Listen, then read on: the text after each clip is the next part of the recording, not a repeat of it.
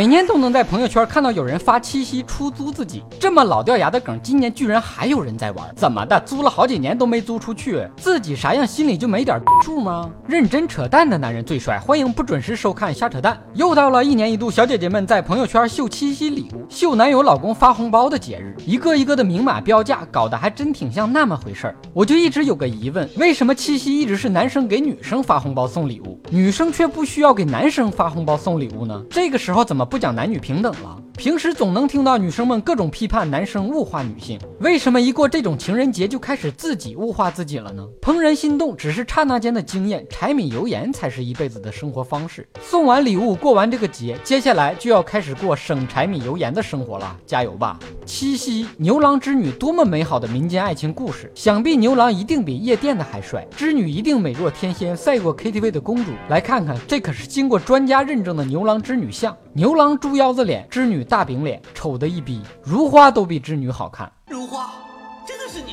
不是我还会是谁？看面相，这俩人绝对是真爱，多有夫妻相啊，天作之合。你看他们的脸是又大又圆，就像他们的鼻子是又大又宽，是不是毁了你曾经对牛郎织女所有的美好想象？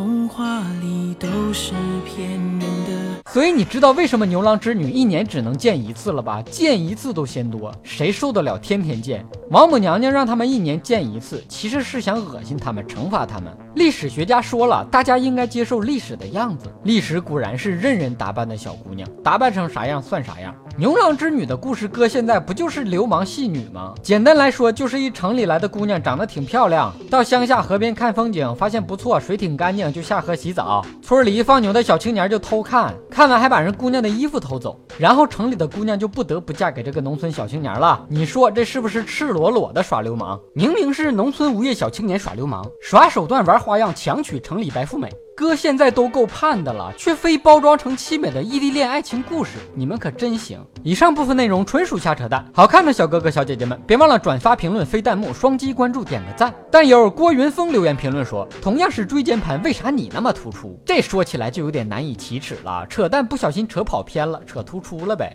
你想听哥扯什么话题？可以给我留言评论，更可以到喜马拉雅圈子瞎扯淡发帖跟帖。瞎扯淡视频节目的音频版由喜马拉雅 FM 独家播出，订阅专辑哥陪你开车，更多搞笑内容尽在微信公号小东瞎扯淡。咱们下期接着扯。